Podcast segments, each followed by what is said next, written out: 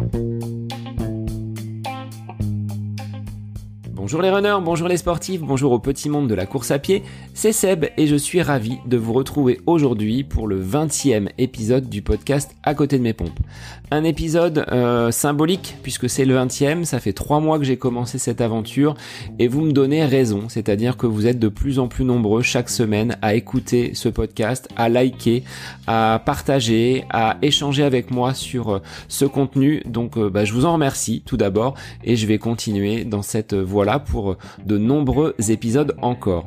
Je voulais remercier Nico qui m'a laissé un commentaire sur Apple Podcast qui me dit fantastique. Sébastien nous partage avec passion des épisodes autour de la course à pied. C'est riche, bienveillant et gratuit mettez votre casque, enfilez vos pompes et go, lancez ce podcast sans hésiter. Un grand merci Nico, tu te reconnaîtras, je sais que tu es un fidèle auditeur et euh, au plaisir d'échanger avec toi sur euh, ce contenu et sur la, pratique qui est commune, euh, à savoir la course à pied. Alors je voulais faire rapidement un petit euh, bilan de l'Equiden ASICS World Tour pour laquelle une équipe du podcast avait été montée. Alors un immense bravo à tous euh, les membres de cette équipe, que ce soit Tiffany, Sophie, Jennifer, Laurent et Sébastien. Euh, vous avez très très bien couru, c'était un, immense plaisir de réaliser ce challenge virtuel avec vous. La team à côté de mes pompes euh, a réalisé donc 3h14 pour boucler le marathon et euh, en ce qui me concerne, j'ai réalisé 15 secondes de moins sur mon meilleur chrono jamais réalisé sur 10 km. Donc pour vous dire que quand il y a un petit esprit de compétition, bah, on retrouve vite ces vieux réflexes et je suis satisfait de cette marque réalisé dimanche dernier, même si voilà, ça fera euh, l'objet d'un petit épisode bonus euh, spécifique dédié donc à cet équidène.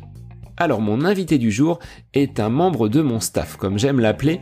J'avais évoqué il y a quelques semaines dans un précédent épisode que plusieurs personnes m'entouraient au quotidien dans ma pratique de la course à pied. Aujourd'hui, j'ai euh, choisi d'inviter Bruno, qui est mon podologue et qui depuis près de 4 ans m'accompagne dans euh, cette pratique de la course à pied. Il bichonne et il prend soin de mes pieds. Alors avec Bruno, dans cet épisode, nous allons évoquer euh, le choix des chaussures, différents conseils liés à la pratique de la course à pied, mais également faire un point sur ce qu'est le métier de podologue et comment il peut nous apporter bah, beaucoup d'informations sur euh, la façon dont notre pied se pose au sol, la façon dont on court. Alors je vous laisse en compagnie de Bruno pour cet épisode consacré à la podologie et à tout ce que vous devez savoir sur le pied dans votre pratique du running. Bonne écoute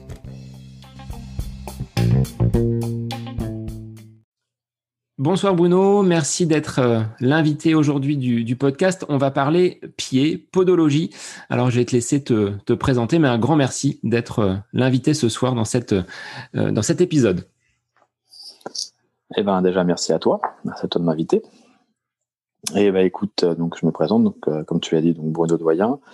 Donc moi je suis podologue aujourd'hui depuis depuis 11 ans. j'en ai 37. Voilà. Euh, je, suis installé à, la chaussée Saint-Victor, à côté de Blois. Euh, et au final, euh, j'ai toute mon activité qui est basée là-bas. Voilà, après avoir fait l'alternance entre Paris et Blois pendant quasiment 8 ans, même plus, depuis, depuis quelques temps, je, je m'investis totalement sur, sur notre région. Voilà. Alors, comment on devient podologue? Quelles sont les études euh, que tu as dû faire pour arriver jusqu'à cette, euh, formation?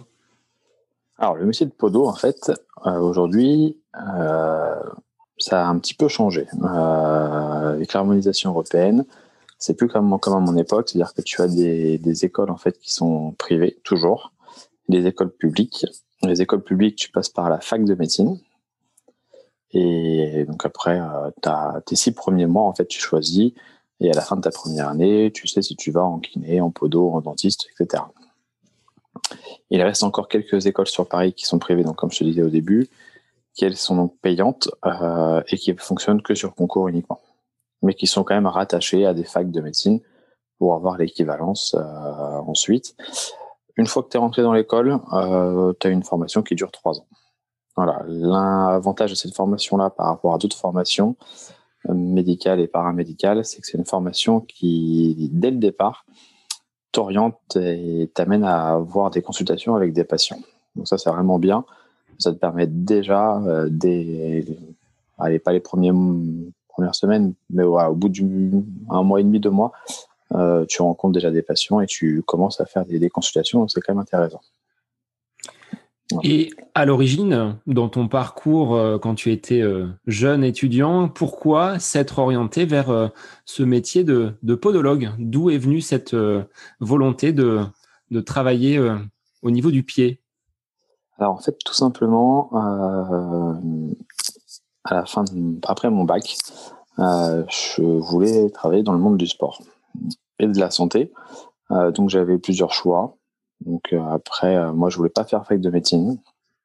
Donc à l'époque, c'était les prépas intégrés aux écoles qui te préparaient au concours. Euh, pour ça que je te ça avait un petit peu changé. Donc j'ai fait ma prépa et j'avais les options kiné, podo. Et bah, j'ai pris podo. j'ai pris podo qui est associé à la pédicurie, en fait, car le métier est défini comme pédicure podologue. Et euh, après, euh, voilà, je, comme j'étais passionné par le sport depuis tout petit, j'ai eu la chance de baigner dans le sport de niveau aussi euh, par mes parents depuis, depuis la jeune enfance, j'ai continué là-dedans. Voilà, tout simplement. Alors, tu es sportif toi-même. Quels sont les, les sports de prédilection? Qu'est-ce que tu pratiques de ton côté? Alors aujourd'hui, hein, on va parler de mon enfance. aujourd'hui, le vélo, beaucoup, et la course à pied.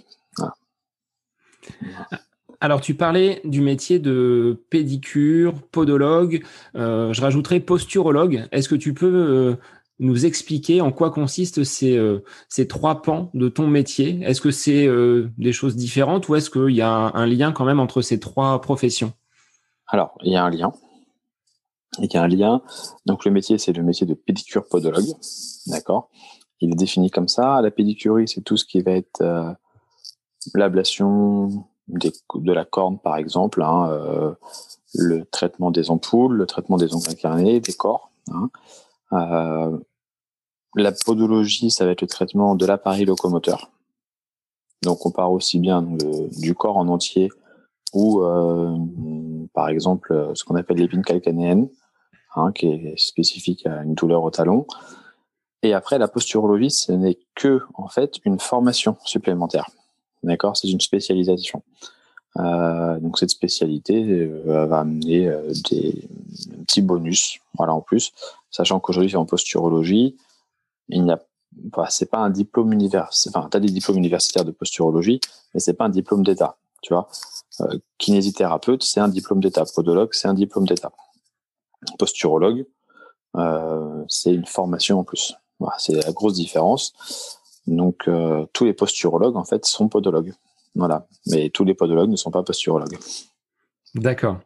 Et donc, ton orientation vers le sport, euh, c'était justement par rapport à ce milieu dans lequel tu as baigné dès, euh, ton enfance. Tu voulais garder un lien avec, avec les sportifs. Exactement. Ouais, ouais. C'est, cette, atmosphère, cette ambiance, en fait, qui, règne autour du sport. L'exigence aussi qu'il apporte. Puis, puis ouais, c'est ouais, cette ambiance, c'est ce, milieu qui m'a toujours passionné, qui m'a toujours aidé, hein, moi, dans, dans, dans, ma vie d'adolescent, dans ma vie de jeune adulte. Le sport a toujours une part importante, donc, euh, donc je ne me voyais pas ne plus travailler dedans. Et quel type de sportif tu, tu rencontres? Ça peut être du sportif euh, comme je peux l'être, sportif anonyme, mais est-ce que tu travailles auprès de structures un petit peu plus professionnelles? Alors donc moi ça fait donc comme je disais ça fait 11 ans que j'ai mon diplôme. Euh, jusqu'à il y a un an, euh, enfin j'ai travaillé essentiellement avec euh, des clubs pro, voilà, mais avec des sportifs amateurs. il faut savoir que tout sportif fait du haut niveau à son niveau. Hein. Donc quand on fait du sport, on est tous amenés à se dépasser à un moment donné, qu'on soit compétiteur ou pas d'ailleurs. Il y a toujours un moment où on va essayer de repousser un petit peu ses limites. Euh, donc forcément, voilà, on a au cabinet euh, un peu de tout. Après, quand on est spécialisé dans le sport, c'est vrai qu'on est amené donc à, suivre euh, des clubs. Donc moi, j'ai eu la chance de, de, travailler dans un cabinet à Paris où on était rattaché à beaucoup de, de clubs pro. que ce soit dans le basket, dans le foot, dans le rugby. donc, donc c'était une grande chance. Personnellement, j'ai travaillé avec le Red Star, j'ai travaillé avec la DA Blois, j'ai travaillé avec quelques jeunes qui sont venus dans des centres de formation de foot. donc voilà. Donc Là, typiquement, en ce moment, on est en train de faire une formation golf euh, pour être référent sur la Fédération française de golf. Donc, euh, ça, continue un peu. Après, c'est vrai que c'est une partie du métier qui prend énormément de temps. Et tu peux peut-être pas le faire tout le temps à fond euh, par rapport à la vie de famille, mais, voilà, il faut, jongler un peu entre les deux. Mais voilà, il y a des phases. c'est, une partie importante, mais euh, faut pas tout le temps être à fond dedans. Faut pas, alors, quels sont les motifs euh, qui peuvent conduire un sportif à venir te rencontrer au cabinet? Est-ce qu'il faut être blessé absolument pour euh, aller chez son podologue? Non, justement, je suis pareil des clubs. Euh, typiquement, sur les clubs, on fait des bilans de pré-saison où tu as le médecin qui chapeaute un peu tout le monde. Tu as l'ostéopathe, le kiné, le podologue, le nutritionniste, le dentiste. Je te la fais, courte. Et tous ensemble, on va faire un bilan de pré-saison. On va dire, voilà, moi, tel athlète, aujourd'hui, euh, il me paraît bien. Euh, mon diagnostic, qui ne risque pas de blessure par rapport à ma spécialité. Au contraire, s'il y a un athlète qui peut, dans son activité physique spécifique à son sport, se blesser, à ce moment-là, on va le dire. Et on verra si on fait soit de la kiné, des semelles ou si on fait autre chose. Donc, en fait, on peut avoir cette option de prévention qu'on a aussi euh, dans, la catégorie des enfants euh, très jeunes, vers 3-4 euh, ans, tu as beaucoup de parents qui, par inquiétude, des fois, viennent juste pour un bilan. Voilà, c'est des, consultations qu'on a beaucoup plus aujourd'hui qu'on n'avait pas il y, a, quelques années. Et aujourd'hui, les parents, notamment pour ça aussi, viennent justement faire des bilans de prévention. Et puis après, il y a le côté curatif qui représente quand même la grande majorité des consultations où là, il y a un problème qu'il soit localisé à tel ou tel endroit, mais ça, je pense qu'on en reparlera tout à l'heure euh, au niveau du corps. Mais euh, effectivement, voilà, là, c'est la grosse partie. Alors il est vrai que ça fait trois ans, presque quatre ans maintenant euh, que tu me suis au niveau podologie, au niveau de la pratique de la course à pied. Et quand on s'était vu la première fois, tu étais intervenu donc lors d'une séance au niveau du club où tu réalisais justement des, des, études un petit peu posturales. Et euh, à l'aveugle, tu m'avais quand même bluffé parce que euh, à l'époque, j'avais une douleur au genou et un problème au dos et rien que le passage sur euh, ton appareil de podologie avait révélé justement ces problèmes-là. Et je me suis dit, cette personne-là est quand même douée dans son domaine pour voir ce genre de choses et on en parlera justement tout à l'heure sur bah, tout ce que tu peux justement traiter à partir de cette étude posturale. En termes de pathologie, tu en parlais du curatif, quelles sont les blessures qui conduisent euh, des patients à venir te voir? Quels seraient les, signaux d'alerte? Alors, si on reste focalisé sur le sport et euh, notamment la course à pied, les problèmes principaux, ça va être euh, problème de genoux, globalement. On va dire que les problèmes de genoux, un peu plus des deux tiers. Euh, et le reste va être partagé entre des problèmes de, cheville, tendinite d'Achille, par exemple, et des problèmes de bassin au niveau des lombalgies surtout. Voilà. Et au final, euh, comme tu le disais, bah, le, pied représente pas tant que ça. Après, là, on est vraiment, je, te parle sur une spécialisation au niveau du sport. Euh, sur, euh, sur la globalité des patients, euh, la pathologie qu'on rencontre le plus, sinon, c'est ce qu'on appelle euh, l'épine calcanéenne, la myoponévrosite, si tu veux. Voilà. Qu'on peut retrouver d'ailleurs chez le sportif aussi. Oui, il est vrai que pour moi, c'était essentiellement voilà cette euh, tendinite, euh, on va dire achilléenne, qui euh, me voilà me bloquait dans ma pratique de la course à pied. depuis que je t'ai rencontré, ces problèmes-là ont été mis de côté. On va voir par quels moyens justement tu as pu balayer, on va dire ces, ces douleurs récurrentes au niveau de la cheville. Alors comment, quand on prend rendez-vous avec toi, se passe une consultation? Quelles sont les différentes étapes quand quelqu'un vient te voir, euh, comment tu procèdes? Alors, tout simplement, en fait, déjà, il faut qu'on fasse ce qu'on appelle l'anamnèse. Donc, l'anamnèse, c'est euh, l'explication et les antécédents médicaux du patient. il nous raconte un peu sa vie, L'histoire du patient est importante parce qu'il faut qu'on essaye de comprendre comment tu fonctionnes pour arriver à mieux te guérir. Donc il faut bien écouter, essayer de bien comprendre, d'essayer aussi d'aider le patient à cibler un petit peu son problème parce que c'est pas toujours facile d'expliquer euh, j'ai telle ou telle douleur et puis la douleur je la ressens comme ci ou comme ça. C'est pas toujours simple. Donc c'est à nous aussi de guider le patient. Une fois qu'on a fait cette anamnèse, nous expliquer son motif de consultation, à ce moment-là, on va aller voir sur son terrain à lui, euh, c'est-à-dire son, poids, est-ce qu'il est en surpoids, est-ce qu'il a déjà fait beaucoup de sport, est-ce qu'il reprend le sport, est-ce qu'il a déjà eu cette blessure, est-ce que c'est une blessure qui est récurrente depuis plusieurs années? Et à partir de là, on va aller après faire le bilan. Voilà.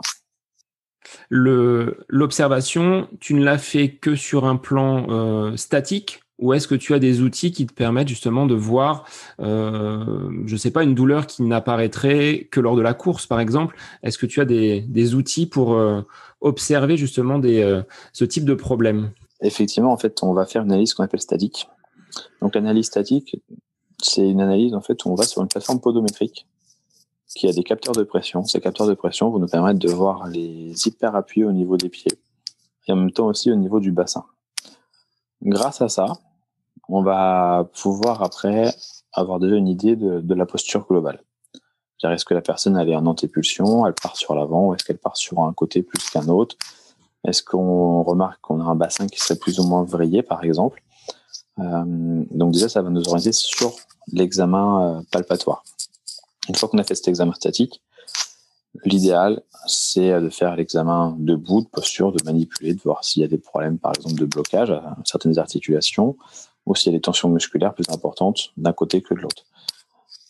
Une fois qu'on a fait ça, on a une deuxième étape qui est l'analyse vidéo.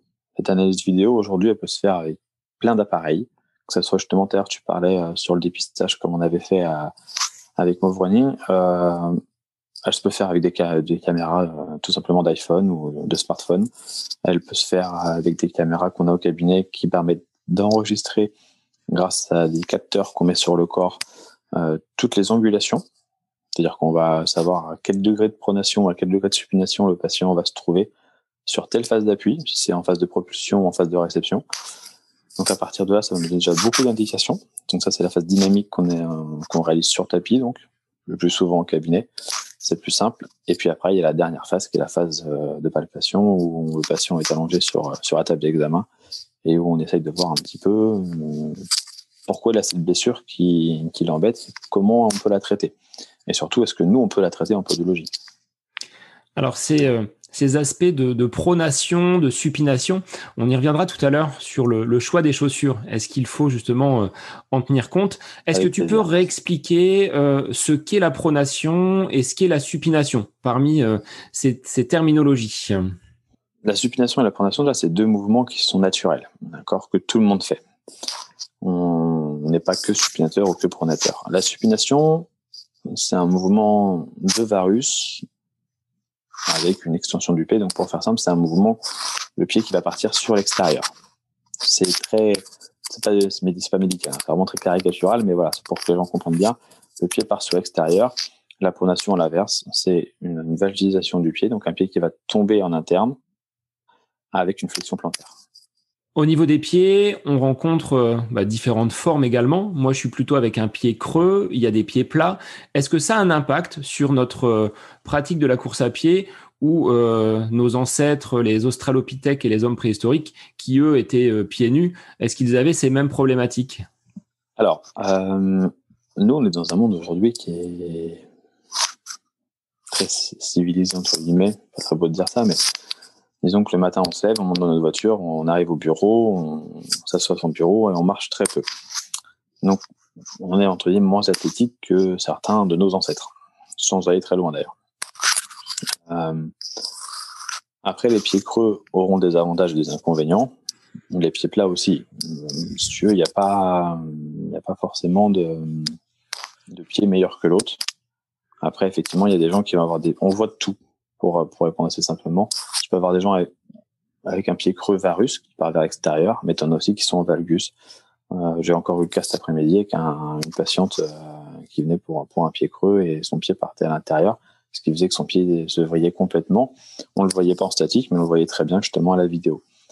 Donc, donc ça peut être un problème. Après, on sait aussi que hum, tu vas avoir des pieds plats qui vont être euh, en fait euh, et ethniques. C'est-à-dire que c'est des pieds plats qui vont être structurels. Euh, le patient va naître avec son, enfin tous les enfants naissent avec un pied plat, si tu veux. Mais c'est vrai que plus on va vers l'équateur, plus tu as des gens qui vont avoir un pied plat, les Africains par exemple, vont avoir un pied plat plus marqué. Ils auront moins de douleur que d'autres personnes qui vont avoir un pied plat qui va s'affaisser avec le temps, par exemple. Alors par rapport à ces différences de pied, pronation, supination, donc toi tu fais les études à la fois en statique et en dynamique. Ma question est, est-ce qu'on repart forcément de chez toi avec des semelles? Est-ce que le podologue va obligatoirement nous euh, confectionner des semelles? Non. Non, non, non, non. Euh, quand tu viens faire un bilan, que ce soit pour du préventif ou pour du curatif, le podologue n'a pas toujours une action à donner par des semelles. Euh, déjà, on a des conseils de traitement, que ce soit par des huiles essentielles, par du strapping, par de la manipulation aussi, euh, la thérapie manuelle, ce qu'on appelle, ou éventuellement euh, par des conseils de changement de chaussures. ça, je pense qu'on en parlera tout à l'heure. Après, les semelles sont, sont absolument pas obligatoires, sachant que dans certains cas, on peut faire des semelles uniquement pour l'activité spécifique. Je vais prendre le cas d'un athlète pro que, que j'ai eu à l'époque, il jouait au basket. Euh, on lui faisait des semelles uniquement pour courir en pré-saison, car euh, c'est vraiment la course à pied, la, la répétition du mouvement avec la contrainte de, la ligne droite quand tu cours qui lui posait problème. Euh, quand il était sur un terrain de basket, comme c'est un sport qui est multidirectionnel avec des jumps, etc., il avait, il avait aucun souci. Donc, est, c'est un patient qui a jamais eu de semelle pour jouer au basket à très haut niveau. Euh, en pro, par contre, euh, dès qu'il courait, il se blessait, donc il avait des semelles pour courir. Donc typiquement, c'est l'exemple parfait où euh, tu n'as pas toujours besoin de semelles, et surtout pas dans ton sport de prédilection. Alors, pourquoi on aurait besoin de semelles? Quels seraient les motifs qui pourraient expliquer qu'un patient qui fait de la course à pied vienne te voir et ait besoin justement de, semelles? Comment tu vas le déceler? Alors, tout à l'heure, je te parlais de, l'étude statique et l'étude dynamique. C'est ces deux études-là qui vont nous permettre de comprendre si on a une chaîne qui est ascendante ou une chaîne descendante déjà. Et suivant les troubles euh, qu'on aura observés, on va pouvoir voir si la semelle aura une action. Euh, un patient qui a un pied qui est plutôt normal, qui se stabilise bien, qui a une phase de réception et son mouvement, son geste sportif est plutôt bon, et niveau horaire, euh, volume horaire pardon d'entraînement, il est pas en surmenage, il n'y aura peut-être pas besoin de semelle. Voilà par exemple.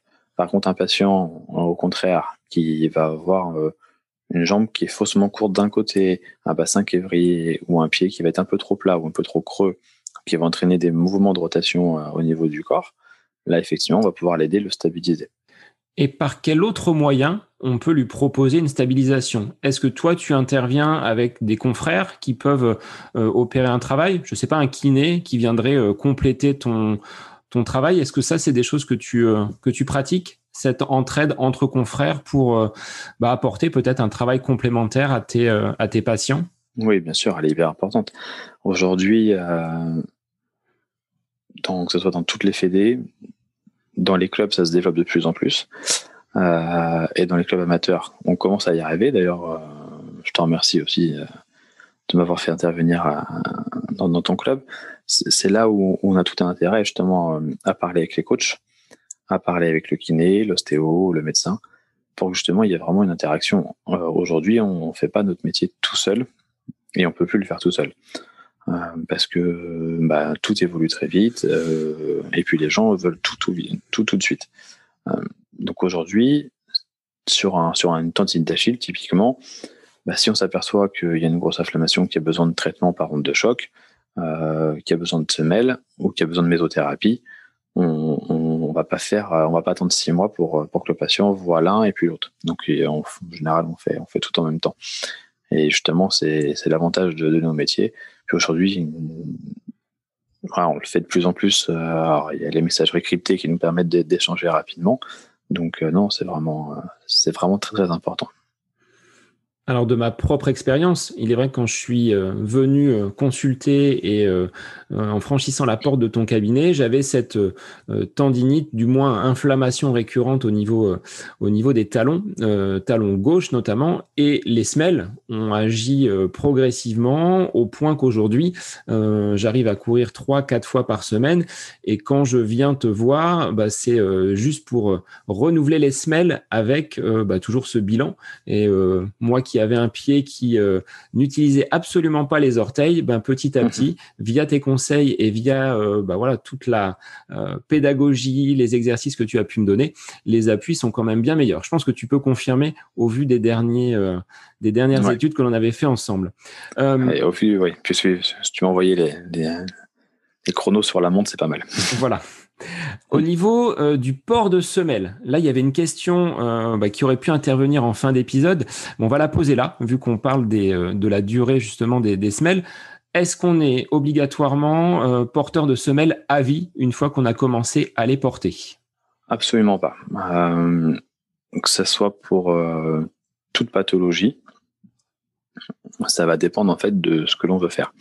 Alors, je vais prendre deux exemples un enfant qui a un pied plat qui se corrige pas assez pendant l'enfance, qui fait beaucoup de sport, ça suffit pas à ouvrir son pied. Euh, la semelle euh, va être efficace et on va essayer de travailler au maximum jusqu'à la fin de sa croissance.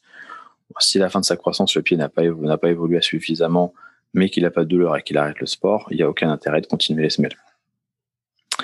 Euh, autre possibilité, voilà, un patient qui a une tendinite d'Achille, comme toi tu as pu avoir par exemple, et qui, voilà, on l'a traité, il a plus de douleur, mais il ne se remet pas au sport. Euh, bon, tu ne tu, tu, refais pas de semelle, c'est-à-dire que tu lui en as fait pendant un an, les semelles il les garde, après il les jette. Euh, par contre, si c'est quelqu'un qui veut faire du sport régulièrement, qui a des objectifs sur le long terme avec euh, une augmentation du volume de charge d'entraînement, des objectifs euh, de performance aussi. Et là, on va sûrement se revoir non plus en curatif, comme on disait tout à l'heure, mais sur du préventif pour éviter que la blessure revienne. Donc là, effectivement, ça sera du spécifique à son activité physique, mais la semelle aura un intérêt d'être faite euh, régulièrement. Ça peut être tous les un an ou tous les deux ans, ça dépend.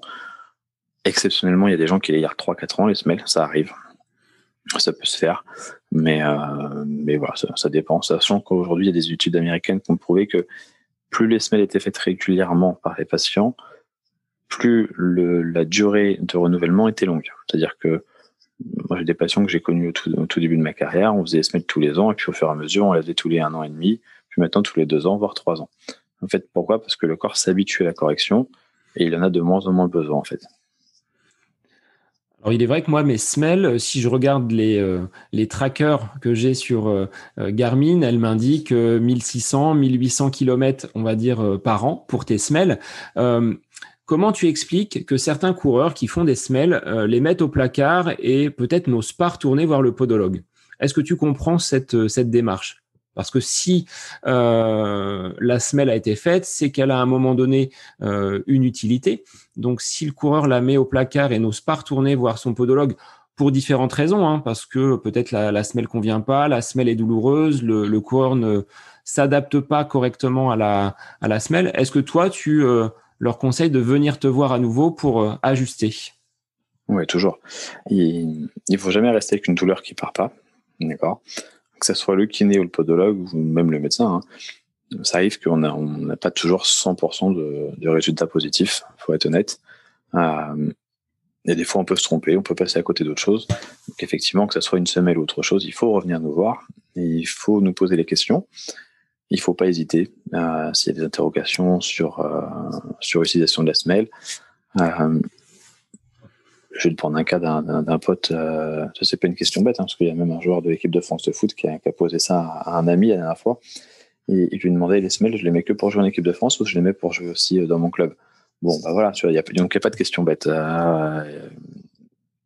il, faut, il, faut, il, faut poser la question la semaine, normalement, s'il y a un souci, euh, si elle ne rentre pas dans la chaussure, si elle fait mal, si elle blesse, faut obligatoirement revenir. Une semelle euh, aujourd'hui doit être adaptée en, quelques jours. Quelques jours, elle fait plus mal et les douleurs doivent partir assez rapidement. C'est vrai, c'est ce que tu m'avais conseillé hein, sur les 4-5 premières sorties, 20-30 minutes pour euh, s'adapter finalement aux semelles. Et bah, une fois qu'on les a entre guillemets euh, prises en main, enfin du moins dans les pieds, euh, on s'aperçoit que bah, elles sont là, mais on les sent plus du tout. Donc euh, aujourd'hui, je pense que je pourrais pas courir sans. Et pour avoir consulté d'autres podologues, je pense que voilà, j'ai trouvé la bonne semelle, la bonne correction avec ton ton travail et ton analyse. Euh, est-ce que tu peux expliquer rapidement euh, aux auditeurs comment euh, se forme une semelle, en quels matériaux ces semelles sont, sont réalisées? Même si voilà, il y a différentes approches avec différents podologues, mais comment toi tu fonctionnes au niveau ah, Exactement. Alors je te remercie parce que justement j'allais rebondir sur ce que tu viens de dire. la semelle, dans ton cas, effectivement, elle était spécifique à ton activité du running, donc c'était un matériau qui était spécifique au running. Donc c'est un matériau en fait qui a qui n'a pas d'élasticité, qui est du polyéthylène, d'accord, en basse densité. effectivement, ce matériau-là, faut le le façonner un petit peu en courant plusieurs fois euh, de façon non intensive euh, sur une durée maximale de 20-30 minutes à peu près. Dans d'autres cas, par exemple, si tu prends des semelles spécifiques à du sprint pour rester sur l'athlétisme, euh, c'est des semelles qui vont être beaucoup plus rigides, beaucoup plus fines par contre, et celles-là, tu pourras les mettre, tu pourras les mettre tout de suite sans, sans problème. Donc en fait, les semelles aujourd'hui, effectivement, elles sont spécifiques à l'activité physique. On va différencier plusieurs activités. On va différencier les, activités euh, de sport qui vont être rectilignes, donc tout ce qui est randonnée, course à pied, les sports de glisse, donc le ski, le patin à glace. On va différencier les sports multidirectionnels qui sont le foot, le basket, euh, etc. Et puis après les, activités cycliques comme le, comme le vélo ou de rotation, ça va être à peu près le même principe. Les lanceurs de, marteau ou lanceuses de marteau, par exemple, ça sera aussi un matériau spécifique. Donc voilà, ça fait trois, trois gammes un petit peu différentes, trois, quatre gammes différentes de, semelles en fait. Et la semelle, on est bien d'accord, on enlève la semelle de propreté de la chaussure et on met ta semelle ou une semelle corrective par-dessus. C'est quand même euh, la base. Exactement, on enlève les semelles de propreté, ça sert à rien d'avoir une épaisseur en plus dans la chaussure pour euh, comprimer le pied.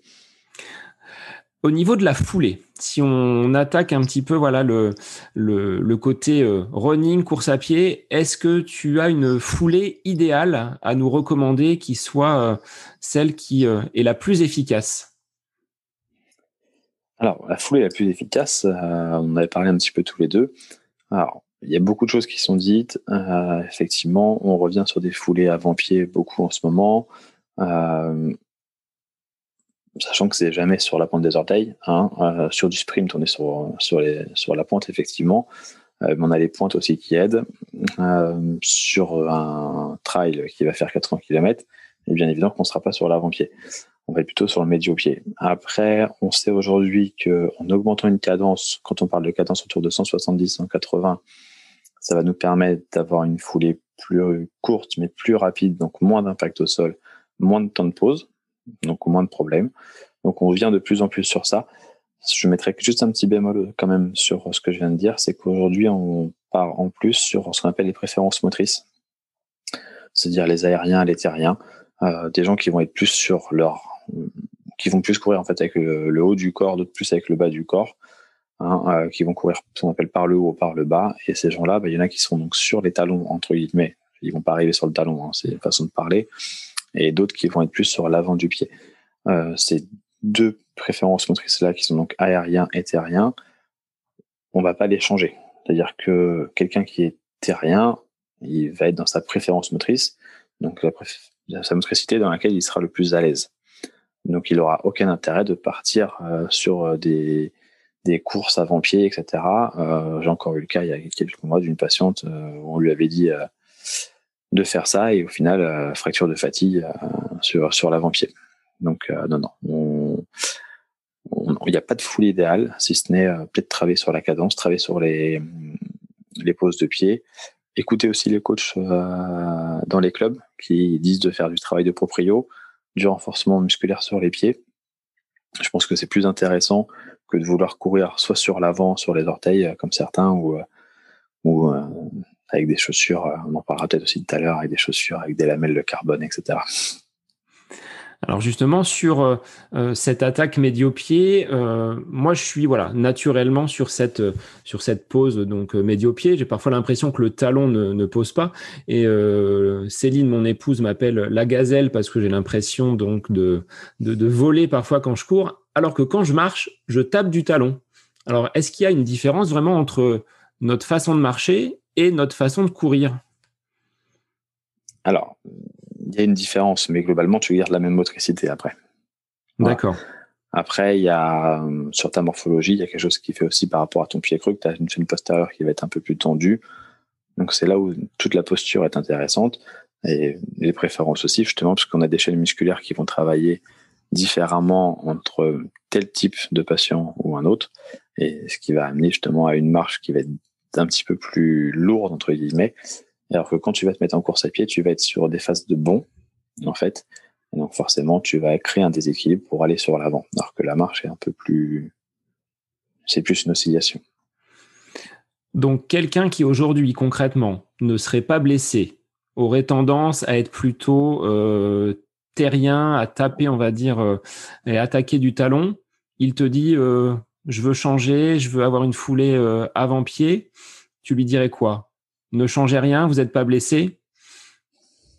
Bah, Je dirais non. Je dirais aujourd'hui, ouais, ouais, non, il n'y a, y a, pas, y a, aucune raison. Y a, il n'aura aucune valeur ajoutée en fait à, vouloir passer sur l'avant-pied. Je le conseillerais de regarder une vidéo euh, d'ailleurs sur les préférences motrices entre deux footballeurs qui s'appelle Messi et Zidane, une vidéo qui est très bien faite. Euh, et où la vidéo explique justement que bah, pour un terrien, c'est difficile de dribbler de telle façon, alors que l'aérien, au contraire, lui va y arriver. Et pareil sur les phases de coup franc, on n'a pas une ouverture sur un aérien, par exemple, on va avoir une ouverture du bassin, un bassin qui va s'ouvrir pour faire appeler la balle, alors que le terrien lui va fermer son bassin. Et on se rend compte que lorsque ces athlètes ne sont pas dans leur préférence motrice, eh ben le geste va être moins bien fait, le ballon sera moins bien frappé et on aura une efficacité qui sera moindre. Et on le retrouve, ça justement, je te parlais de la Fédération française de golf, on le retrouve euh, énormément justement sur, le golfeur aussi un juste technique vraiment spécifique. Aujourd'hui, tu peux avoir des gens qui vont être sur les talons et d'autres qui vont être vraiment sur la pointe des pieds. On a l'impression qu'ils vont tomber quand ils font leur swing, alors que pas du tout. En fait, eux, justement, c'est leur besoin. Et le centre de gravité a une importance finalement dans toute cette posturologie et cette façon de se déplacer? Ouais, tout à fait, tout à fait. C'est lui en fait. On, parle de gens qui marchent vers le haut vers le bas. Euh, donc le centre de gravité a une importance bien évidemment parce que c'est lui qui va te permettre tout ton déséquilibre. La course à pied, c'est un déséquilibre permanent, donc euh, c'est le centre de gravité qui va se mettre en déséquilibre, qui va t'amener à te, à te déplacer. Et pour compenser donc ces différents déséquilibres, quel exercice tu pourrais nous proposer pour euh, finalement travailler cette proprioception, ce, travail du pied. Euh, on a compris quoi là, de basculer d'une foulée à une autre, c'était pas forcément la, meilleure des solutions. La cadence, donc ça, travailler peut-être des gammes euh, pour augmenter finalement la, cadence de course. Aujourd'hui, la plupart des montres, hein, que ce soit Garmin ou autres, proposent justement cette analyse. Euh, je t'envoie régulièrement mes, euh, mes, mes, analyses avec la, la, ceinture cardiaque qui me donne également l'oscillation avec euh, bah, le temps de contact au sol. Mais comme exercice pratique que l'on peut faire à la maison, comment renforcer son pied et avoir un pied qui soit suffisamment tonique? Alors, alors c'est très compliqué de l'expliquer par par radio. Hein. Il y a des vidéos qui sont bien faites sur la clinique du coureur, où euh, justement on explique le gainage intrinsèque du pied. Euh, il y a des exos tout simples après que je vais pouvoir citer là. Se travailler en unipodal, tout simplement. On peut se un petit trampoline chez soi, on travaille avec une personne en face de, soi, on se met sur un pied sur le trampoline, on va venir chercher un ballon à droite, à gauche, en réception, on le relance aussi on se met sur un pied euh, en genou tendu, en genou fléchi. On le fait donc sur trampoline, on peut le faire aussi sur sol euh, dur. Typiquement, en se lavant les dents, on peut, essayer de se mettre euh, sur un pied en essayant de plier le genou. L'idéal, c'est que le genou descende dans l'axe au niveau du pied et de la hanche et qu'on n'ait pas un, un, bassin qui parte à gauche. par exemple, si on se met sur la jambe gauche, que le bassin parte à gauche et le genou parte à droite. Hein. Donc voilà, ça, on peut essayer de travailler. C'est des petits exos tout simples, mais qui permettent de faire du renforcement. Alors ce côté unipodal fera sourire certains des athlètes que j'encadre le mercredi, notamment Jean-Baptiste parce qu'il me demandait d'où je sortais ce terme unipodal. Donc c'est cet équilibre hein, qu'on va prendre sur un pied et on l'intègre, tu vois, nous le, le mercredi euh, dans ces séances où on mêle la course à pied, du renforcement musculaire et ben je pense qu'au fur et à mesure des séances, de le pratiquer régulièrement, ça permet justement bah, déjà d'avoir un pied qui est relativement fort et également bah, dans la prévention des blessures. Je pense que euh, un pied qui est suffisamment suffisamment réactif, euh, ce qu'on avait euh, évoqué avec euh, Mélanie Kiné il y a quelques épisodes, bah, ça permet d'éviter, je pense, quelques, quelques blessures et quelques désagréments. Tu ne diras pas le contraire. Exactement. Tout à fait. Tout à fait. Plutôt un pied qui sera gainé, bah, moins il va s'affaisser, plus il va résister sur la longueur au niveau de ton entraînement ou de ton effort physique en phase de compétition. Et donc, forcément, tu vas, tu vas protéger toute ton arche interne. Donc, ce qu'on appelle toute la chaîne interne aussi qui remonte jusqu'au bassin. Et donc, ça, c'est important. On peut faire aussi un, test tout bête. Alors, c'est compliqué, je disais de l'expliquer par radio, mais mettre une feuille de papier sur euh, la partie interne du pied et venir essayer de charger euh, le poids de corps sur cette feuille euh, et justement en, venant gainer la voûte plantaire. donc ça, c'est des vidéos qui sont très bien expliquées sur la clinique du coureur avec Blaise Dubois. mais oui, c'est des choses qu'il faut faire et c'est très bien que vous le fassiez vous au club. Pour l'anecdote, j'étais en formation il y a il y a deux trois ans de ça. On était à l'INSEP et euh, le podo qui s'occupe des jeunes à l'escrime, il, leur faisait des tests donc justement unipodal comme on parlait et la plupart venaient en converse et n'arrivaient même pas à tenir plus plus de plus de 15 15 20 secondes dessus. Voilà, sachant qu'aujourd'hui l'étude qui est sortie cette année, les jeunes en termes de proprioception ont perdu à peu près 10 secondes de, maintien. Donc c'est quand même assez énorme. Alors, je crois qu'ils avaient perdu également en endurance du fait de cette absence de mobilité et euh, voilà, on reste bien souvent dans le canapé devant les écrans. Alors, si en plus on ajoute euh, un manque de mobilité, euh, d'ici quelques années, on sera voilà tous dans ta salle d'attente pour venir réaliser des, des semelles pour corriger tout ça. Au niveau des chaussures, Bruno, comment on fait pour bien choisir sa paire de chaussures pour la course à pied? Est-ce que tu as des, conseils à nous donner entre la pronation, les chaussures universelles, la supination euh, Comment on s'y retrouve quand on est euh, dans son magasin? Et là, je fais un petit clin d'œil à Pascal du magasin Running Conseil et à tous ses confrères euh, bah, qui travaillent dans des magasins spécialisés. déjà, est-ce qu'il vaut mieux justement aller dans des magasins spécialisés? Et quel type de chaussures on va pouvoir choisir? Alors déjà, effectivement, tu as raison. Euh, vu la conjoncture actuelle, euh, les gens commencent à prendre conscience qu'il faut mieux aller voir des magasins spécialisés. Euh, le prix n'est pas forcément plus cher et surtout le rapport qualité-prix et conseil, euh, à mon avis, plus avantageux. Euh, donc on privilégie un magasin spécialisé comme effectivement René Conseil à Orléans. il y en a d'autres, hein. il y a d'autres chaînes après, on va pas faire, va faire de concurrence, mais mais effectivement, c'est intéressant d'avoir euh, d'avoir ce, genre de personnes qui vont pouvoir déjà, dans certains cas, analyser la, foulée du, client qui va venir euh, dans le magasin, parce que certains ont des tapis, hein, puis certains ont l'expérience aussi. Effectivement, on leur demande pas de faire le boulot du kiné, de l'ostéo, du podo, hein, c'est pas ça. Mais euh, par expérience, ils vont déjà pouvoir voir un petit peu comment court le patient. Choisir une chaussure, en fait, ça se fait par rapport à son type d'entraînement, ça se fait par rapport au poids du patient aussi et par rapport à son, à son volume d'entraînement. Euh, après, ce qui est intéressant de regarder, c'est la flexion au niveau de l'avant-pied. Plus une chaussure sera raide sur l'avant-pied, plus effectivement toute la chaîne postérieure va forcer. Donc tout à l'heure, toi tu parlais des problèmes de tendine d'Achille, bah, typiquement quelqu'un qui a des problèmes de mollets, qui a des, des mollets hyper tendus, ou des ischios qui sont, qui sont raides, s'il prend une chaussure comme ça, il va avoir du mal à plier la chaussure et à, être en fait à être très dynamique sur l'avant-pied. Donc c'est c'est quelqu'un qui qui se met un risque en plus. Je dis pas qu'il va se blesser forcément avec ce type de chaussure, mais il s'ajoute une contrainte. Donc c'est pas forcément bon. ça c'est la première chose à regarder. Après, une chaussure euh, supinatrice, pronatrice, ça veut pas dire grand chose. Euh, c'est surtout du marketing. Malheureusement aujourd'hui, que du marketing même car il faut savoir que ces chaussures-là ne corrigent pas le pied. D'accord? Ce ne sont pas des dispositifs médicaux, donc ils n'ont pas le droit de, faire de correction à l'intérieur du pied.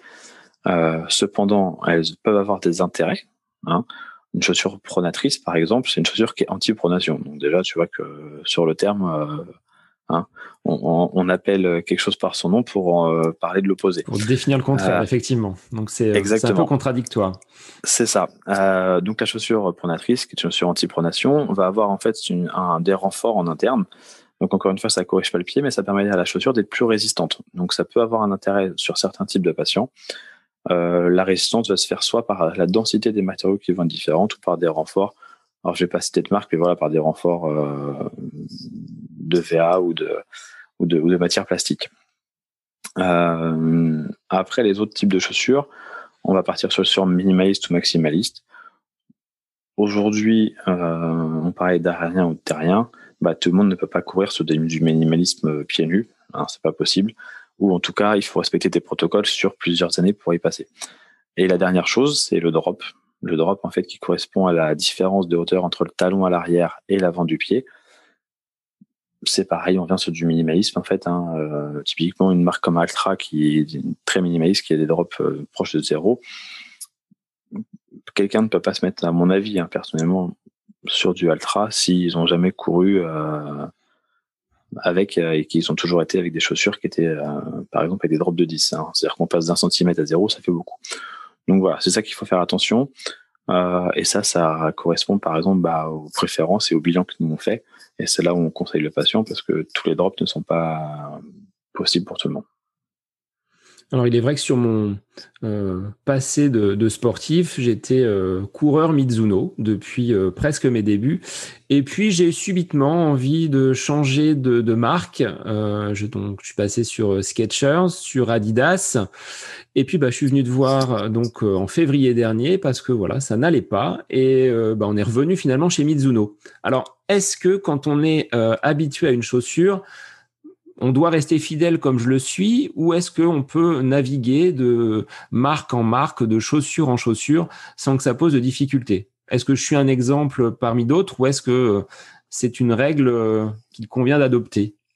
Alors, moi je resterai sur la même chaussure. Euh, aujourd'hui, la plupart des sportifs pros, euh, globalement, ils ne changent pas de chaussures toutes les semaines, ne hein, faut pas croire c'est comme la, la, raquette pour un tennisman, il va pas changer de modèle euh, tous les deux mois. Après, euh, la chaussure, ce qu'il faut essayer de faire attention, c'est de rester sur la même gamme de modèles. Si on veut changer de marque, il n'y a pas de souci, euh, on peut. Par contre, il faut pas partir sur l'opposé, mmh. l'opposé du concurrent. Aujourd'hui, il y a une étude qui, qui, va sortir bientôt. On le fait par rapport à l'association des poteaux du sport, qui est la NPS euh, plein d'études qui sont faites aussi avec toute l'association de poteaux du sport, où, les études vont sortir sur les différences entre telle et telle chaussure. On ne va pas dire que telle marque est meilleure que l'autre, mais par contre, on va dire que voilà, celle-ci est plus dynamique, celle-ci est plus amortissante, celle-ci est plus résistante sur les changements latéraux, par exemple. Donc intéressant pour euh, des sports comme le basket ou le tennis ou pour du trail. On va voir cet intérêt-là. Et puis on va aussi regarder sur euh, les gommes, puisque plus on aura une gomme dure moins comme, pour la voiture, hein, les pneus, hein, comme on aura moins d'amorti, de, confort. Par contre, plus on aura une gomme tendre, plus on aura de l'amorti et du confort. Par contre, on aura une chaussure qui va durer beaucoup moins longtemps dans le temps. Alors, il est vrai que sur euh, ces chaussures, on va dire, avec euh, un amorti et euh, bah, des matières qui sont relativement souples, euh, moi, je constate l'usure. J'ai des Mizuno pour faire de la, de la piste. Elles s'usent beaucoup plus rapidement que mes riders que je vais tenir pendant 800 km. Au niveau de la durabilité, justement, à partir de quel moment on doit s'interroger sur le changement de, de chaussures? Est-ce qu'il y a des signes que tu donnes, toi, en tant que podologue, qui pourraient alerter un coureur sur un besoin de changer sa chaussure Après, sur la chaussure, la durée de vie, elle est, autour d'un an à peu près. Hein. Euh, autour d'un an. On va regarder l'usure de, ce qu'on appelle la, plaque VA en dessous, en fait, tous les caoutchoucs qui sont en dessous déjà, voir s'ils se décollent pas, s'ils sont pas abîmés, si euh, la façon de courir n'a pas détérioré la chaussure dans tel ou tel sens. Euh, je prends quelqu'un qui a une hyperpronation excessive qui va user la chaussure donc plus en interne plus il va user la chaussure interne, plus il va accentuer son hyperpronation. T'es d'accord? Donc forcément, plus il va accentuer son problème. Donc il a un grand intérêt à la changer plus régulièrement. Et puis la dernière chose à, regarder, ça va être le contrefort, la partie à l'arrière qui tient, qui tient la partie du talon. Partie qui est sur chaussure de, running est souvent assez rigide. Et souvent, arrivé à peu près autour de 12 mois, la partie du contrefort va se désolidariser de la chaussure et donc euh, moins bien maintenir le pied. Alors, c'est intéressant parce que, toi, sur les Sketchers que j'avais, le contrefort, il était inexistant. Et je pense que j'avais besoin d'un maintien au niveau euh, donc de cette euh, coque, on va dire, euh, au niveau du talon. Et de retour chez Mizuno, ben, tu l'as vu, hein, pendant le confinement, je t'ai envoyé mes, mes différents chronos. Ben, j'ai balayé complètement ces douleurs que j'avais à la cheville sans doute provoqué par les Sketchers, hein, ce qu'on s'était dit quand on avait euh, eu la, la, consultation. Le retour chez Mizuno fait que bah voilà, aujourd'hui je peux courir euh, normalement avec les semelles donc que tu as que tu as apporté. Et je pense que voilà, je ne changerai plus maintenant de, de marque euh, parce que j'ai trouvé ma, ma, ma façon de de procéder et ces chaussures sont celles qui qui me conviennent le mieux. Alors tu parlais tout à l'heure de, de marketing en tant que podo, comment tu vois cette évolution des chaussures avec l'apparition bah, des plaques carbone, euh, des records également euh, bah, de, de Kipchoge sur euh, sur marathon? Il y a voilà peut-être tout un lobby commercial derrière. Quel est ton avis toi par rapport à cet engrenage et cette course à la, chaussure de plus en plus performante? Bah, écoute, on en parlait sur le groupe il y a encore quelques semaines. Aujourd'hui, cette chaussure-là, elle est faite pour les sportifs de très très haut niveau, qui ont vraiment des foulées qui sont explosives. Euh, elles sont vraiment, voilà, elles sont, faites en spécifique. Et puis en plus, elles sont faites souvent sur mesure pour ces sportifs-là, que ce soit en largeur ou en longueur, car il y a deux types de pointures. Hein. En parlera terre, ça peut être intéressant d'ailleurs. Mais, euh, mais voilà, après, pour moi, c'est pas adaptable à tout le monde. Euh, demain, je me verrai pas conduire la Formule 1 d'Hamilton, par exemple. Hein. Je, je, passerai que la première, tu vois. Je, je ferai attention. Euh, là, pour moi, c'est un peu pareil. Après, que ces sportifs de haut niveau, eux, se permettent de le développer, au contraire, on a besoin d'eux pour avoir plus de retours. Et aujourd'hui, on a très peu de retours sur, sur ce genre de choses. Donc, effectivement, certains disent que ça t'améliore les performances. Peut-être, euh, comme pour euh, à l'époque, euh, le, cyclisme sur route, on disait que bah, les vélos carbone c'était mieux parce que c'était plus rigide, plus d'explosivité, c'était plus léger, etc. Bon, voilà, euh, que ce soit dans tout, dans tous les sports aujourd'hui, tu as une amélioration technique qui se fait. C'est normal que ça se fasse euh, dans le running. C'est un gros marché, euh, le running aujourd'hui. Ça, j'ai plus les chiffres, mais en 10 ans, ça, ça a tellement évolué que que de toute façon ça va ça va que continuer. Donc euh, donc bien sûr c'est très bien mais voilà c'est pas des chaussures qui sont faites à mon avis pour tout le monde Bon, de toute façon, le principe, il restera le même. Chaussures lambda ou chaussures carbone, euh, faut quand même mettre un pied devant l'autre et, euh, et courir, et c'est pas euh, à la portée de tout le monde. Avec l'épisode du confinement euh, au mois de mars, est-ce que j'avais posé la question à ma cousine, donc dans le milieu médical en tant que kiné, est-ce que tu as vu des patients qui sont venus consulter pour des douleurs bah, liées à une pratique naissante ou accentuée de la course à pied? Alors, c'est pas méchant ce que je vais dire, mais effectivement, on a retrouvé un petit peu ce qu'on appelle les blessés de la bonne année. Euh, c'est-à-dire les, gens qu'on a retrouvés, euh, on va dire, euh, mai-juin, après le déconfinement, les mêmes un petit peu qu'on avait dans d'autres circonstances au mois de mars et qui avait au 1er janvier, c'était dit je me mets à courir et s'y remettre je pense que toi, par rapport à, ton à ton expérience dans, dans, ton club, bah voilà, vous expliquez aux jeunes ou plus ou moins jeunes qui arrivent qu'il y a des doses d'entraînement à respecter et surtout une, évolution à respecter. Euh, effectivement, on a vu beaucoup de gens qui se sont mis à courir et il le fallait d'ailleurs parce que c'était quand même dur comme comme épreuve. Donc les gens avaient besoin aussi de s'évader. Euh, mais par contre, malheureusement, certains se sont mis à courir un petit peu trop vite, trop longtemps, et de façon trop répétée, ils se sont blessés. Voilà. Et à l'image de, toi, l'épisode que j'avais fait sur le, staff, où je présentais justement les différentes personnes qui m'encadraient, dont euh, toi, Bruno, podologue, bah, j'ai eu des retours comme quoi euh, certains auraient bien aimé connaître euh, l'existence d'un podologue au début de leur pratique de la course à pied, ce qui leur aurait évité peut-être certaines, certaines blessures. Et de mon point de vue également, hein, quand j'ai commencé à courir, je ne connaissais pas du tout la nature de mon pied, quelle forme, quels appuis je pouvais avoir. Aujourd'hui, bah, je pense être mieux encadré et de fait, sur les dernières années, bah, les blessures sont quand même moins présentes. Donc, en, préventif, il y a quand même ce qu'on disait tout à l'heure, un intérêt à venir, euh, consulter. Alors, on a balayé donc euh, pas mal de sujets depuis euh, ce début d'interview. Quelques questions-réponses pour finir. Alors la première est posée par Céline. Je tairai son nom parce qu'on va tout de suite associer euh, le lien qui peut nous unir.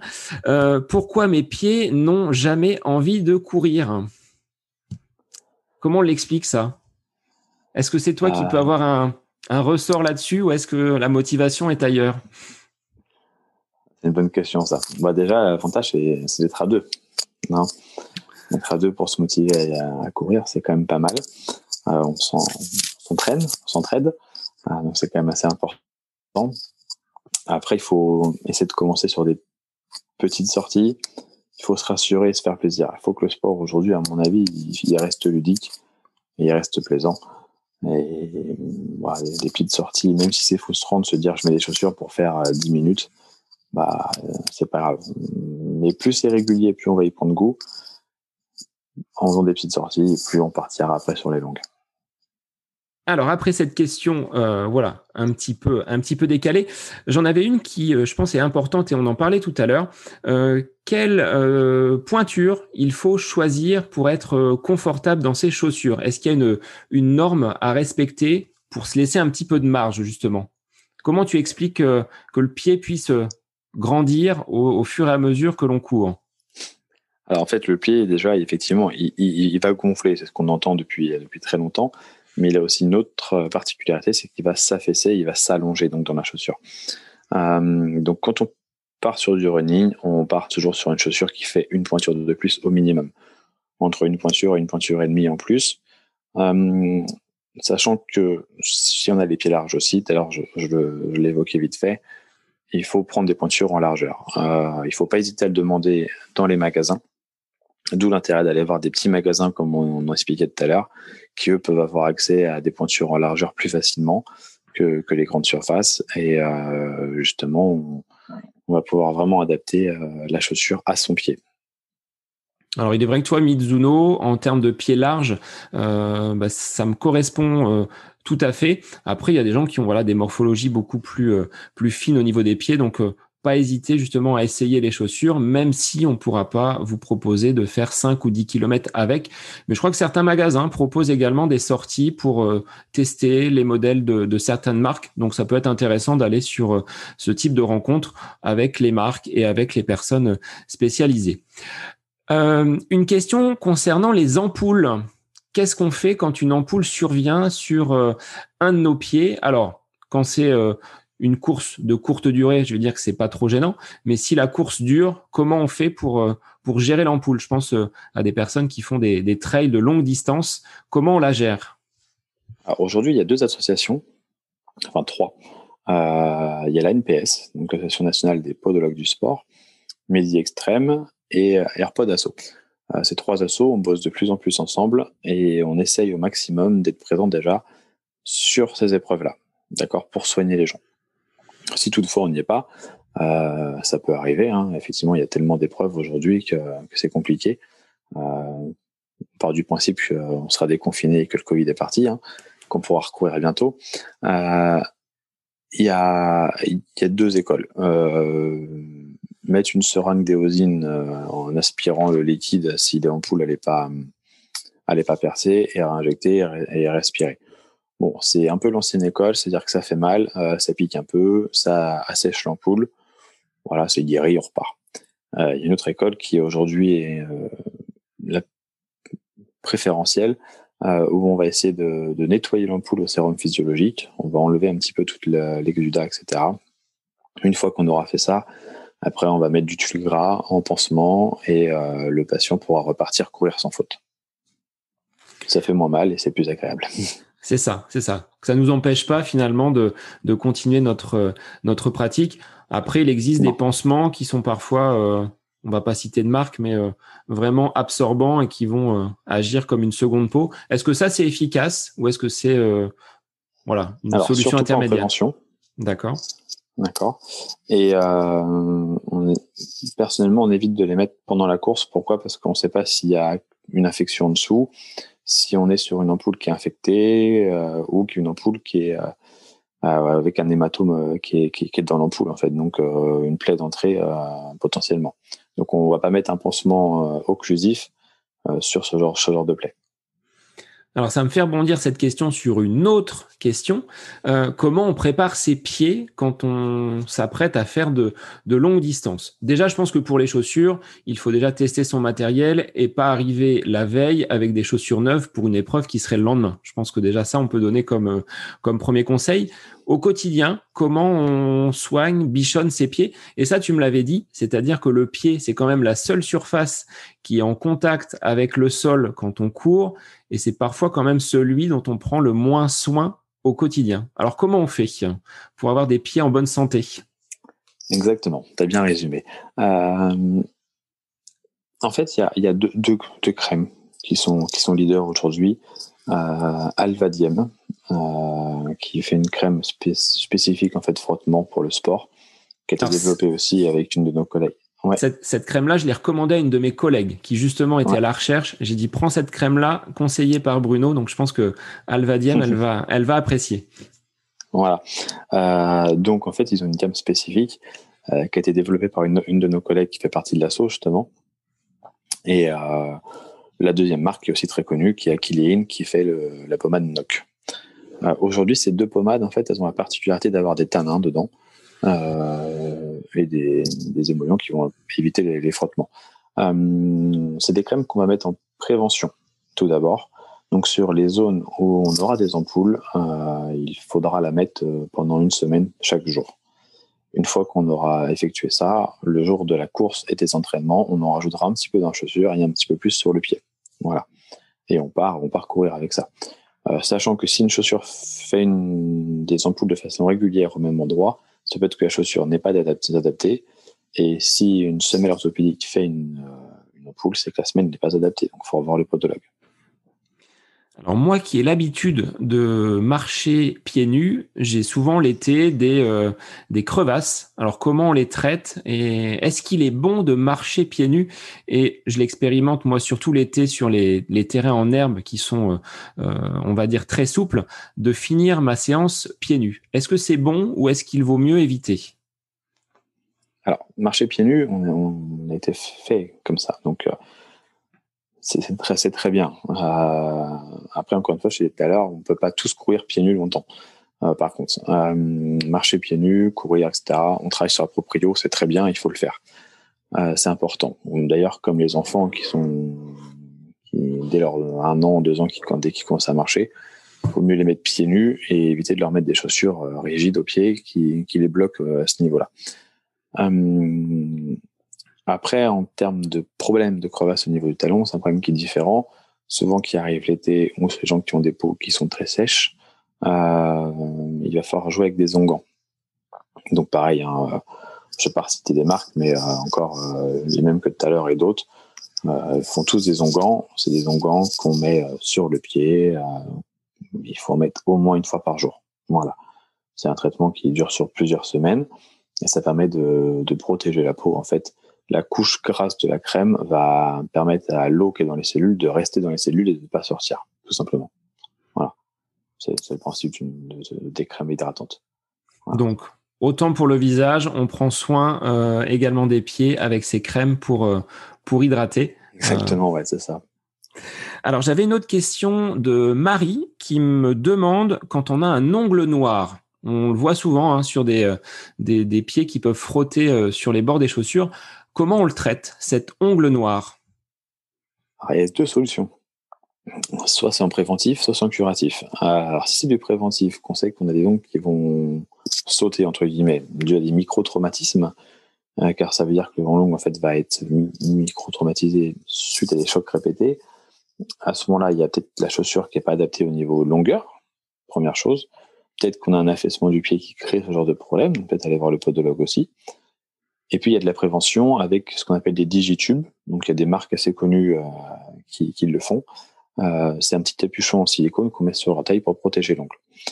Si toutefois tout ça, ça suffit pas, car ça arrive malheureusement, à ce moment-là, il y a deux, deux cas en curatif. Soit l'ongle en fait euh, commence à s'épaissir et on a l'hématome qui est encore liquide. Donc à ce moment-là, il faut absorber et faire percer l'ongle pour évacuer l'hématome. Voilà, c'est pas toujours agréable, mais on prend un trombone qu'on chauffe à blanc et on fait deux trous, voilà, pour percer l'ongle. Si l'ongle, par contre, malheureusement, euh, part, bah, il n'y a plus de solution. Il faut faire attention à la repousse pour éviter les ongles incarnés et éviter les infections. Et si l'hématome est resté sous l'ongle et qu'il a coagulé, qu'il est donc sec, bah, il n'y a plus trop de solutions malheureusement, si ce n'est éventuellement d'aller voir un pédicure podologue pour voir s'il peut fraiser ou enlever une partie. Mais en général, euh, c'est un peu trop tard.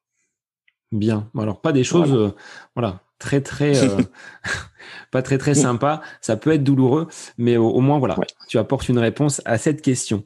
Au niveau des chaussettes et du frottement qui peuvent exister, bah voilà, au bout d'un certain nombre de kilomètres, est-ce qu'il faut privilégier certaines matières, certaines chaussettes, ou préparer peut-être le pied avant avant effort? Est-ce qu'il y a des conseils là-dessus?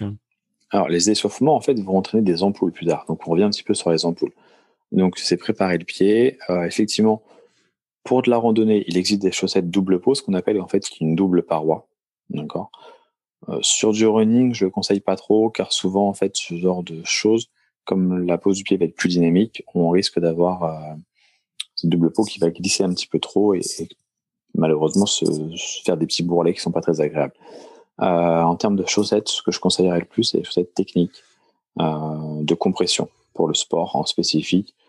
Alors, je parle bien de chaussettes, je parle pas de manchons. Hein, euh, on parle vraiment de chaussettes. Alors, tu as les marques les plus connues hein, qui sont PV Sport, euh, Sport Last avec Medilast, qui sont très connus aussi dans, le sport de, haut niveau, qui travaillent plus avec les clubs, mais qui font, aussi des ventes aux particuliers.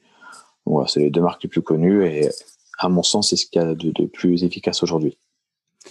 Justement, je rebondis sur ce que tu parlais des, manchons de compression et derrière des chaussettes de compression.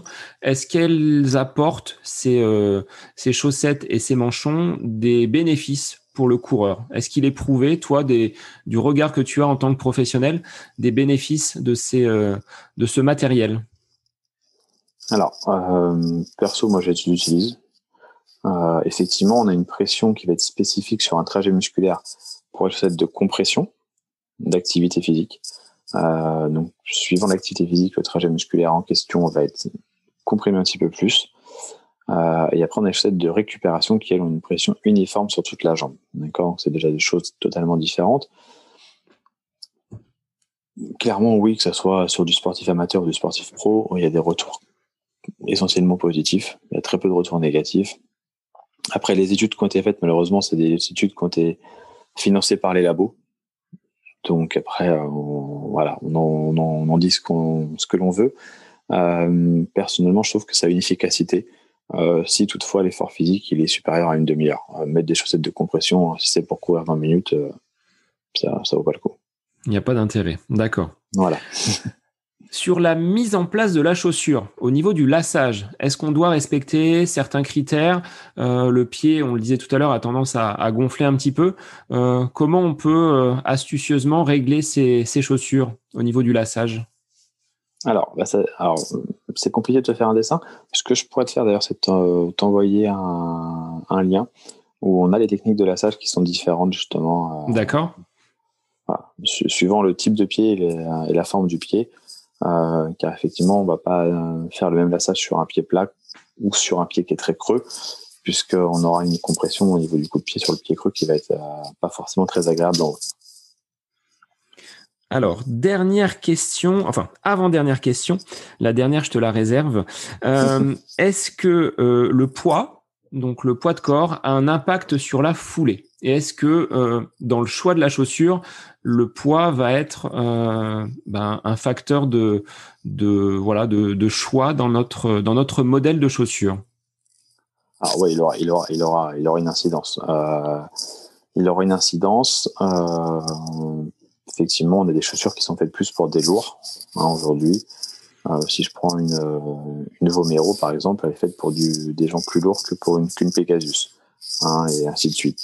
Euh, donc oui, ça a un intérêt. Après, euh, je vais, euh, je vais temporiser mon propos dans le sens où ça va dépendre de ta foulée aussi. Des gens qui vont être terriens vont être beaucoup plus légers sur les appuis.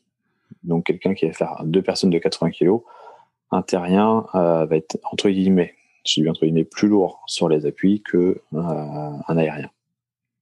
Bon, donc euh, moi qui voulais euh, avoir des chaussures ultra légères à plus de 80 kg, il va falloir que je m'allège un petit peu pendant à l'approche des fêtes, même si elles vont être, je pense, calmes au vu de la, de la situation sanitaire. Mais voilà, adapter quand même sa chaussure par rapport, au, on va dire, au poids de corps. Ultime question, est-ce qu'en tant que podologue, tu portes des semelles et tu as déjà eu des, soucis au niveau de, tes appuis?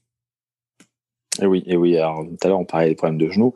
Euh, personnellement, oui, euh, les, glaces hein, que, chaque coureur connaît. Euh, donc, à l'époque où je courais beaucoup plus qu'aujourd'hui, effectivement, moi, ça m'est arrivé. Et tout à l'heure, on parlait de la spécificité des, semelles. moi, typiquement, j'en ai que, que pour la course à pied. Voilà. Alors après, j'en ai dans d'autres sports notamment le vélo, mais c'est plus pour du confort en fait, euh, qui permet d'avoir un, confort et donc de réaxer en termes de, termes de dynamique le pied. Eh bien, merci Bruno pour euh, pour toutes ces précisions, toutes ces questions. Est-ce que si euh, des clubs, des voilà, des organismes veulent faire appel à toi, euh, tu arrives à te déplacer, à te dégager du temps, comme tu l'avais fait pour nous, Mauvatitude Si je mets tes coordonnées, les gens pourront te te joindre pour ce genre de de prestations, je dirais? Eh ben, écoute, euh, avec plaisir. Avec plaisir. Alors, euh, j'espère que la conjoncture fera qu'on on pourra le faire le plus rapidement possible, euh, de le mettre en place. mais sinon, avec plaisir, avec aucun souci. Et effectivement, je pense que c'est notre intérêt à tous de, coopérer et, de le faire de plus en plus. Sur quel support on peut te, te trouver facilement si les gens veulent te contacter? Alors aujourd'hui, Doctolib, euh, le plus simple. Euh, Doctolib, donc avec mon nom. Et il y a aussi le site internet qui est un petit peu en cours de, remaniement, mais où tout est expliqué, un petit peu ce qu'on a parlé, les préférences motrices, euh, les, différentes thérapies que, peut effectuer le podologue. Donc voilà. Alors merci Bruno pour ces nombreux conseils. Je pense qu'aujourd'hui on a balayé vraiment toute euh, l'anatomie du pied, le choix des chaussures, les différentes blessures.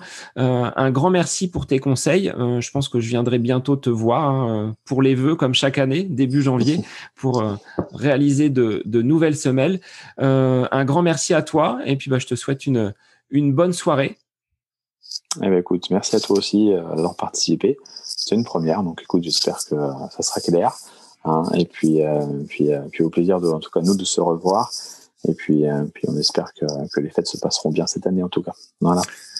Un grand merci Bruno. Pour les auditeurs, moi je vous souhaite une, euh, une bonne écoute et on se retrouve la semaine prochaine pour un nouvel épisode du podcast À côté de mes pompes.